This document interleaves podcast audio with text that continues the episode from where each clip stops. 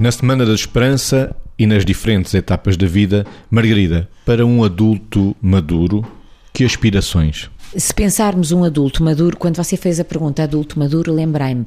de um adulto que, eh, que, está numa idade em que para os novos é velho e para os velhos é novo. Ou seja, que está por volta dos 50 anos. E eu costumo dizer isto, quer dizer, para os novos é velho, porque efetivamente uma pessoa quando tem 20 anos,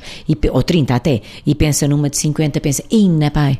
Uh, bom, outro dia dizia-me um adolescente, eu não me importo muito de chegar só aos 50 anos, pois puder, chegar aos 50 anos é viver duas ou três vezes mais aquilo que já viveu, portanto, para os novos de facto é velho. Mas para os mais velhos é claramente novo.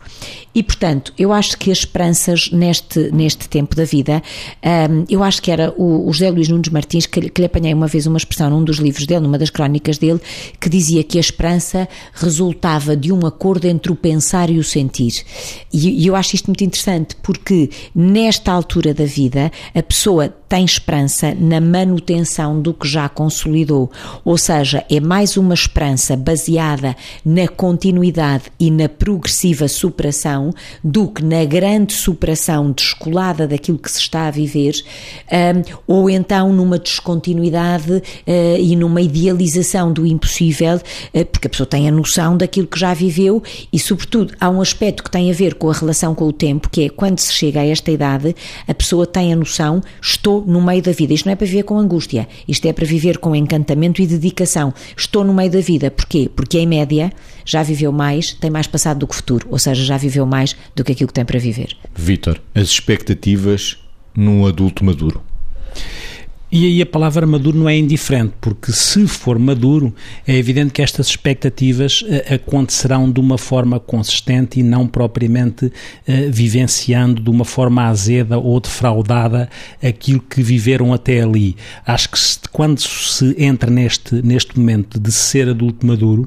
uh, de alguma forma já se consegue integrar aquela ideia de que sempre à espera do melhor, preparado para o pior e a aceitar o que vier. Esta ideia, e quando eu digo aceitar o que vier, não é de uma forma resignada, é de uma forma proativa, tentando sempre construir em função de algo que ainda se projeta, obviamente, num adulto maduro que se projeta para a frente, mas que não tem que assentar naquilo que é o lamuriar-se acerca daquilo que não se fez para trás, porque o que pode condicionar o que se projeta para a frente num adulto maduro é ficar completamente uh, preso daquilo que podia ter sido diferente e não foi, porque isso parece que corta a possibilidade da pessoa ainda vivenciar vivenciada, ainda vivenciar projetada no, futuro coisas muito interessantes que, de facto, quando é adulto maduro, tem todas as coisas interessantes ainda por acontecer, mas ao mesmo tempo tem coisas que fez de uma maneira e que achou que podia fazer de outra, ou coisas que não fez e gostaria de ter feito. Mas nesta dinâmica, se ficar a chafurdar, passa a expressão um bocadinho violenta,